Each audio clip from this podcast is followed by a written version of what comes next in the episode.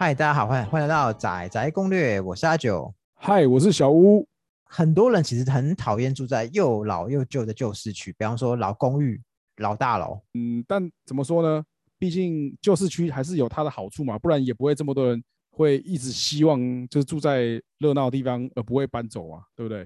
那那我就很好奇啊，因为我自己是住旧市区，可是每当我经过从化区的时候，看到高楼林立，都觉得哇，住在里面好像有种尊荣不凡的感觉啊。哦，真的吗？我老公寓，但我再加一点钱就可以买从化区的新大楼，其实会让我感觉蛮诱人的。呃，你这个出发点是没错，那只是说从化区也好，市区也好，当然本来就是会各有利弊嘛，所以就变成说，呃，刚好这个机会就是说，我们今天可以来聊一下说，从化区跟市区可能大家会在看房子的时候比较可以注意的一些地方，这样子。从化区到底什么叫从化区啊？我这样讲好了，以我们桃园来说好了，因为我毕竟我在桃园嘛。对，以我自己在桃园看到比较多的从化区呢，它早期很多大部分都是农地变更地目之后变成一个新从化区这样子。那它地目就从农地变成是建地喽？对，没错，就变住宅用地。所以它等于大解放，可以开始盖大楼了。对啊，没错。桃园现在其实蛮多都是这样子，所以几乎从化都是这样子的型，都是农地改，或是因为我应该有有些是工工业用地改的，也有，但我自己目前碰到的比较多是农地转过来的。啊。像你刚才讲说工业的，或者是说可能有些是闲置的土，它为了要活化，然后把它集中起来做一个自办重化，这样也是有的，或者是政府缺钱卖地，呃。政府一直在卖地，没有停过。不过从化区其实有分蛮多种，有有些从化本来是一个超偏的地方，那有些从化区是相对它离旧市区还蛮近的。比方说土城站的从化区，它就离旧市区算还算近。对啊，像呃你刚刚提到一个分这两种来讲，其实没错，一个就是算我们讲旧市区的延伸好了。对，那另外一种就是真的是完全什么都没有的，要从零开始发展的那样子的。最有名的。你刚讲的新兴区应该是，比方说像青浦吧，他以前应该什么都没有，真的，以前没有想到说那边之后会变这个样子，现在那边什么都有了。对啊，所以这真的是从化区是一个很有趣的事情。我们先讲刚刚讲新兴区域好了，像比方说以青浦来说好，其实我就觉得它是一个交通极为不方便的地方，就是以从化区的初期来说好，最开始它那边可能真的什么都没有。基本上啊，以青浦来讲，它其实它的腹地是像。蛮大的，所以早期如果在刚开始只有零星几个建商在盖的时候，我相信住那边的人应该会觉得会蛮空虚的啊。我我一直觉得最一开始从化区刚开始新建的时候啊，感觉那边拓荒的自助客真的是蛮猛的，因为那边什么都没有，你你要买个早餐或假日你买东西都要开车出去。对啊，确实是这样子啊，因为他的生活机能涨得没有那么快嘛。毕竟你要大家可以想一下，就是这些商家他要进驻这些区域，一定会有所考量。那变说人口数如果没有到一个程度的话，他不敢贸然去那边驻点。对，等于说就像从化区发展的前期啊，基本上可能生活机能我我们这样看起来真的是会相当不方便。不过它长长出来后，其实就跟一般市区一样，因为比方因为我自己是念台北大学，我们台北大学那边也有一个北大特区嘛。对，没错。所以开始那边也是什么都没有，但现在过了这么多年，我再回去，其实那边现在什么都有了。哦，对啊，真的往回看十年好了，我们就这样讲，真的十年前、十年后完全不一样啊。所以有些人就会说啊，以前这边一瓶多少钱啊？现在这边啊太贵了，太贵了。可是其实说实在话，那些人也在那边拓荒了十年了，在那边自助也拓荒了十年，那价格涨起来其实也好像蛮合理的。呃，当然，因为毕竟他敢在之前什么都没有的时候就先去。那当然，他愿意承担这个风险嘛？他所以后面他有享受到这个整个区域发展之后带来的便利性，还有就是一些增值的部分这样子。所以听起来，我们今天以价格上的考量，好像选从化区好像还不错嘛。因为最开始它起始价格一定比旧市区还要再低一点点，放得够久，然后理论上你的房子也会增值，你的交通机能各机能都会涨起来。呃，说穿了，其实就是你必须要有时间对的一个等待。才会有得得到后面这些所谓就是你跟原本旧市区的发展的一个程度，然后还有就是整个机能都慢慢起来，带带动说整个周边的可能房地产的一些增值这样。对，不过有没有一些涨涨不起来的从化区啊？诶，可能应该是说缓涨啊，我们不要说涨不起来，没有我说涨，缓涨好了。我说涨不是指说涨价涨，而是指那个今年涨涨不涨得起来那个涨。那当然可能有一些可能它的位置可能比较尴尬的，建商在开发的时候，我相信他们在选点来讲，通常现在比较多看到都是。要么是旧市区的延伸，不然就是夹在可能周边几个区中间的一个空白区域。对，那我可以衔接得上这样子的做一个从化区。桃园那边有像是你刚刚讲这样子从化区，呃，像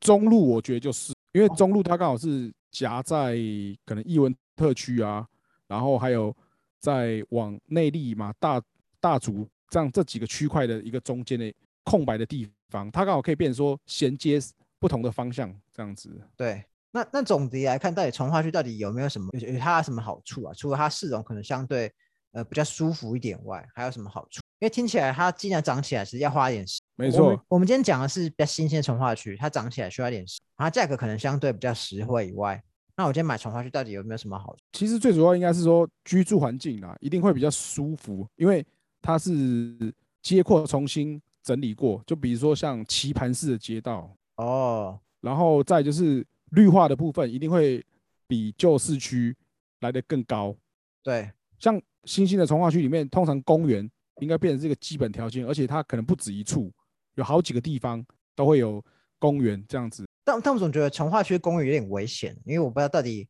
会不会哦，我我家楼下哦有个公园，过了两年会不会又被围起来盖房子？现在应该比较不会了，早期很难讲。因为以前确实有听过那种是绿地，就好像变可能之后听到是说，其实那是在养地的一个行。但现在这几年比较少看到这样的事情发生哦，所以就是还不用赌，就是动机问题。因为很多人买房都很担心，哎，我买这一块房子这块区域，哎，view 蛮好的，但没想到买过了几，哇，对面怎么开始盖大楼？哎，听说还盖的比我们还要高，哎，天哪！对吧？以前可能确实有听到过这样的事情啊，现在基本上比较不会了。公园它就是。公家的确定就是公园，它不会说哎，过几年之后再把它可能推掉，然后再重新盖房子是比较不会了。所以街阔舒服嘛，然后你的动距基本上就可以确定，基本上会确定的，基本上对。那另外就是说，还有就是因为会有人行道跟那个退缩的问题，所以就变说我们的街道呃不会像旧市区，可能大家最在意的就是一个行人的问题，就因为大家都占据骑楼啊。对，旧市区基本上。行人是蛮危，走路蛮危险的。然后人行道又会停机车 啊，对，所以不知道走到哪里去，只能走马路了。很多地方都这样，但是从化区应该就比较不会有这样问题。从化区在从化的当时候计划书里面，通常都会有写到说哪个地方土地我要退缩几可以再盖。所以如果去新的从化区看到大部分的社区，它都会有一个所谓零路退缩几规定。所以对，比如说你出去散步的时候，在那个走的时候你会觉得哦很舒服，因为不用走在马路上，你是真的走在人行道上面，而且还蛮宽敞，很舒服。对，这是跟旧市区完全不能比。我觉得这个真的是有差别。从化区的交通，当然我觉得啦，早期可能很难讲，因为从化区的前期可能大家车子也是会比较零路随便，但是到后期发展的时候，基本上开始会比较有秩序的话，你路边停车啊，或者是说临停这些问题的话，就会慢慢就会变得比较少。不过我之前听过有人讲从化区好处，假设我今天买从化区的的案子好了，基本上我能够确保我的邻居都跟我收入水平差不多。基本上，因为大家能够买得起这样的房，但他他可能旧市区不太一样，旧市区可能会有各种不同，可能是继承的，又或者是租的，他的居住的居民的素质是相对比较复杂一点。像我自己在台北念大学嘛，北台北大学，在他们三峡就有明显有分两个不同的区块是。从化区的跟旧市区的人，其实他们的生活习惯啊，其实都很明有很明显的差异。哎，这个是确实是有，对，因为从化区里面，它每个社区每个建案，这是比较一个现实考量的问题啊。因为对每个案场，它的当初在出售时候的价钱其实都不太一样，那总价基本上可能也会筛选出不一样的住户的一个出来这样子。那我讲的水平可能不包含说单指说。可能他的经济状况，可能还有包含他一些什么社会在社会上的一些角色等等之类，像可能某一些社区，他就是明显住的人比较偏，可能公务人员啊，或者说老师，或者是说其他那种大家既定印象可能说像社经地位比较高的那样子，确实会有这样子不过并不是说从化区的人民素质就一定好，不不一定啊，只是啊。这当然当然，毕竟我也住旧社区啊，旧市区其实说实在话是确实出入是比较复杂，这种大家也比较没有那么 care。所以便是说新的社区，就是我们讲从化区里面的新大楼来讲好了，它的前期好了，我讲前期，它的前期可能也会有类似我们刚刚讲说住户水平的问题，对，但是这个会比较少，多数的来讲话会比传统市区，比如说我们住旧华夏好了，或是对旧公寓来讲，它的那个住户的水平会比较一，因为可能出入的分子会比较没有这么杂，租客也没那么多的情况下，对。确实它的住户的情形会比较 OK 一些。不过这样回到另外一件事情，从化区还有给它的隐忧啊，因为毕竟对很多投资客来说，从化区是一个蛮好的投资物件，所以在买从化区的时候，也可能会遇到你的邻居，可能有一半都是租客对，或这个就是。另外一种情形，就是假设说这个社区呢，当初可能是比较多投资客呼朋引伴一起来买的话，那确实很有可能，比如说三层啊，或甚至有些比较夸张，可能比如说五层，高达五层都是出租的情形，这也是可能会发生。对，因为像像我也有个朋友，他他前阵子是租房子，他其实也租在从化区里面。他的说法是因为他们他们的社区里面大概将近一半都是投资客，所以那时候他们社区开会的时候，然后好像有什么东西是需要支付大笔，然后那些投资客屋主都说哦，那个他们不想要付，他说那个希望可以搁置以后再处理，就会有这种情况。这种就比较麻烦了。但因为其实新大楼，说实在啦，我我们这样有时候在逛一些社区的时候，看到大楼电梯里面的那个公告，尤其是相对新一点的话，确实这种投资客多的哦，比较讨厌一点就是他们真的会比较需要常去催缴一些管理费什么的，这这个是确实有。如果是说呃新大楼，可能比如说那种三年内那，这个确实我们还蛮常看到，可能我们也猜想说是投资客比较多一点的，哎，那就会可能有这种问题。不过，假设今天讲五五到十年的从化区，可能相对这种问题就比较比较罕见了，因为五到十年其实投资客到差不多也把它变现了啦，所以几乎住人都是以自住客为多了啦，几乎了。对吧、以以以我自己经验的话，大概前五可能某些社区它的买卖会相对比较频繁一点，但五年以上到十年中间会慢慢趋于一个稳定的情况。那自住的比例开始拉高之后，确实这样的话就会问题比较少。所以换言之，你会建议挑选从化区的物件是该该大楼已经新建大概五五年以上，五到十左右，这个入手其实相对也比较好嘛。但是同样的，它的价格好可能也会比较高。应应该这么讲啊，因为时间点有时候可能也要搭配看，说除了屋龄以外，就是那个时候房市的状况了。哦，对，因为如果像这两年房市比较好的时候，可能那当然价钱就不是我们想的那样子，就有可能是另外一种情形。但五到十年来说，确实社区上了轨道会比较稳定一点。就像我们之前的主题有提过，说管委会的一个运作情形，大概五五年以上的社区，基本上它会相对比较稳定一些。对，那从化区还没有什么它的的缺点，除了它交通可能没那么便利外，因为不讲别的，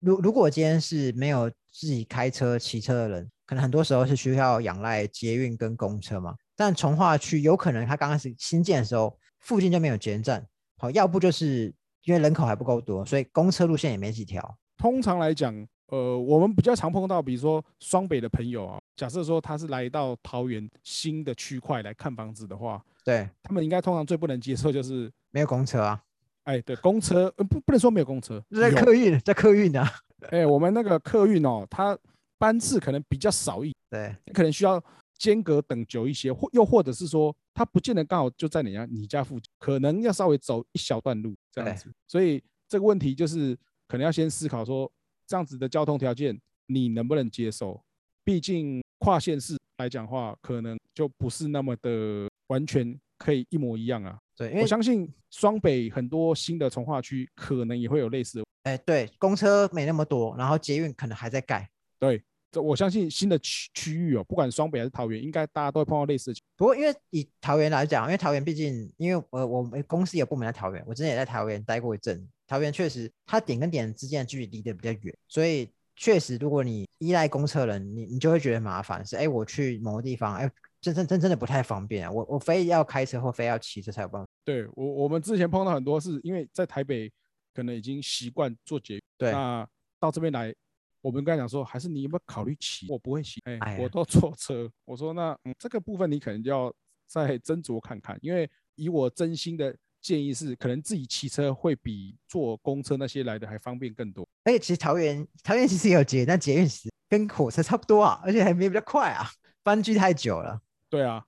我们自己桃园的人来看这个事情，就觉得说它的布局感觉比较像是公车路哦，有点像，嗯，对，因为毕竟它还没有像台北或者说双北，就是那种一个网络的一个布局出现，那样子才会相对的比较方。那更别说它之后要发展到你要在搞不好又是下一个时下下一个十年，人生有几个十年？你告诉我。对啊，所以交通这个问题会是一个蛮大差。而而而且我觉得很多人看从化区是想说啊，反正离国道这么近，我就开车上下班就好了。但其实会忽略掉，哎，住在该从化区的人，大家也是一狗票跟你有一样的想法，所以上班时间就是一狗票人拼命的想挤上国道，或想挤上快速道路。如果说从化区有在交流道附近，我觉得那个还算。就有些从化区可能它位置刚好比较尴尬，是在中间啊，可能交流道或是快速道路那种距离都差不多，不会特别远，但也没有近。不过其实我觉得价格就反映在它的经验上面。你刚刚讲了，就是如果它离国道够近，那它价格相对就会比较高一点。那如果它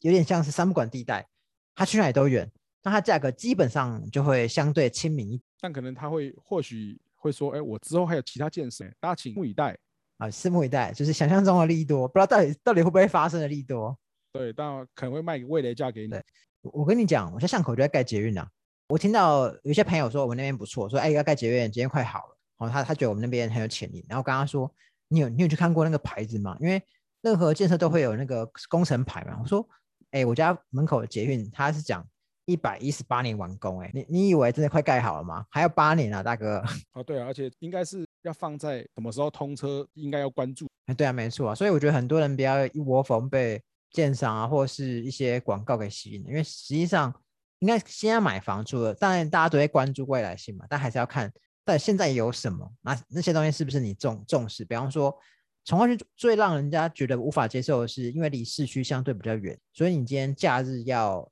买吃的其实蛮麻烦的，你一定要非得要外出。那如果天气很热的时候，你就觉得哦很神啊，就不想外出啊，那怎么办？这就要靠熊猫跟那个 Uber E。哦，对啊，所以换言之，我觉得从化区最让人家觉得相对比较难以接受是它的生活机能是相对可能比较弱一点啊，因为是那种比较新兴的从化区。哦，再不然可能就要靠便利商店。可是不可能三餐都吃便利商店啊，这样会吃腻啊。呃，没错啦，那我们知道换家，从全家到小七，在 OK 莱尔，那你你跟你讲，从有些地方连 OK 都没有啊，你想要虾皮免运都没办法免运的，我告诉你。啊，对了，是没错了。对，所以这个从化区就是生活机能里面吃的这部分，确实是早期一个比较尴尬的问题啊。因为就刚前面聊到，店家要进去开店，其实他也会评估说这边的人流够不够支持支撑我一家店这样子，因为不然有时候可能开了下去，结果连店租都赚不到，那其人家来的意愿就很所以说我我觉得今天看从化区的房子，应该要看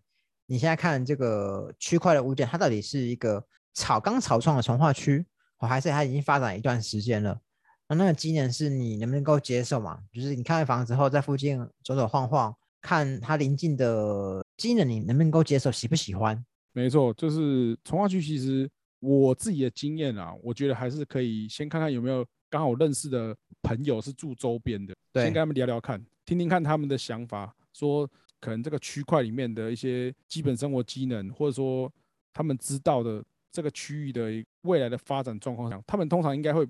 在地人还是会相对比较了解。那他们可能实际上会知道他们附近真的哪边比较不方便，比方说有些机能是我们日常不会关注，比方说我们现在没有小孩，那我们就不会想考虑到学区问题。那你朋友可能刚好有小孩，他说，哎，我们这附近最近的国小要开车开十分钟，哦，真的是每天接小孩上班就就饱了。那这可能是你没有注意到的点，没错，这个。即使现在没有这个需求，也不代表以后不会你有碰到这个。又好比说从化区里面，可能刚开始可能附近都没有诊所，哦，你要看医生都要都要进旧市区，你就已经感冒没有力气了，你还要大老远开车开二十分钟去旧市区看医生，那确实也是蛮麻烦的。啊，所以变说，如果你是那种希望本来机能就很强，哇，那你真的就要很慎重考试，要在甚至度对，会建议你真的要比较中后期，至少发展个七八年之后再来考。嗯，像像我自己是还蛮喜欢从化区的的市容，比方说像我太太她娘嗯家是在泸州嘛，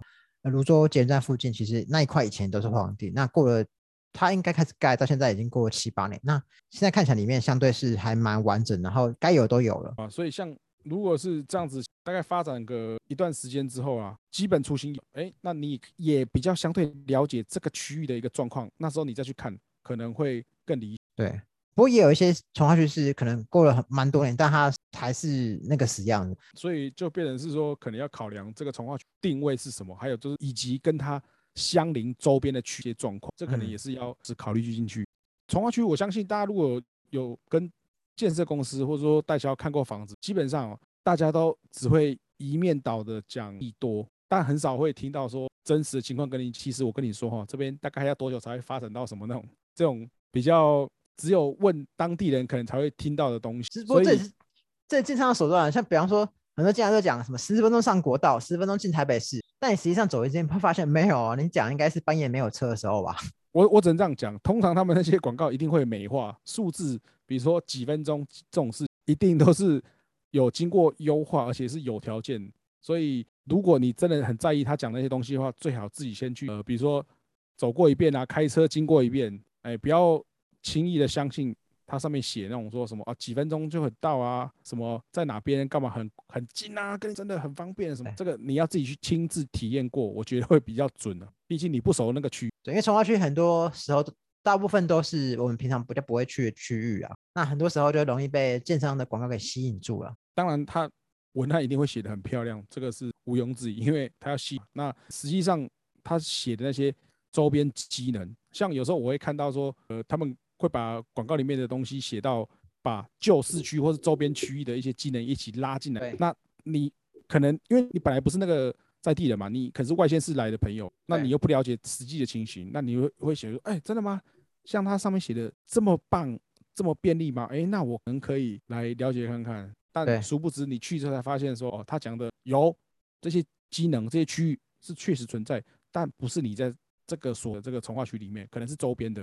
就是好比说讲旧市区，对，他会把旧市区的一些机能哦进哪边哦去哪边买东西卖场，但这个距离或时间可能像他写的这么漂亮。所以你觉得买从化区的案件要注意建商的广告词，他到底讲的到底是怎么样，还是要自己去实际查证？对吧？如果他是形容自己社区以这个建案的好，我相信这个可能不会说差太多。但如果是机能来讲，我觉得你真的要自己花时间先去，比如说自己开车啊、骑车去绕过一遍、走过一遍，知道说实际上每天日常生活在意的那些东西，它是不是真的都你能够接受的情形嗯下，这个非常重要。尤其是早期好了，如果你是五年以内的从化区就去看的话，那这个你更是要非常在意，不然你如果住下去之后，你要真的跟他一起成长啊，对啊，因为你要卖其实哎也不好卖啊，老实讲。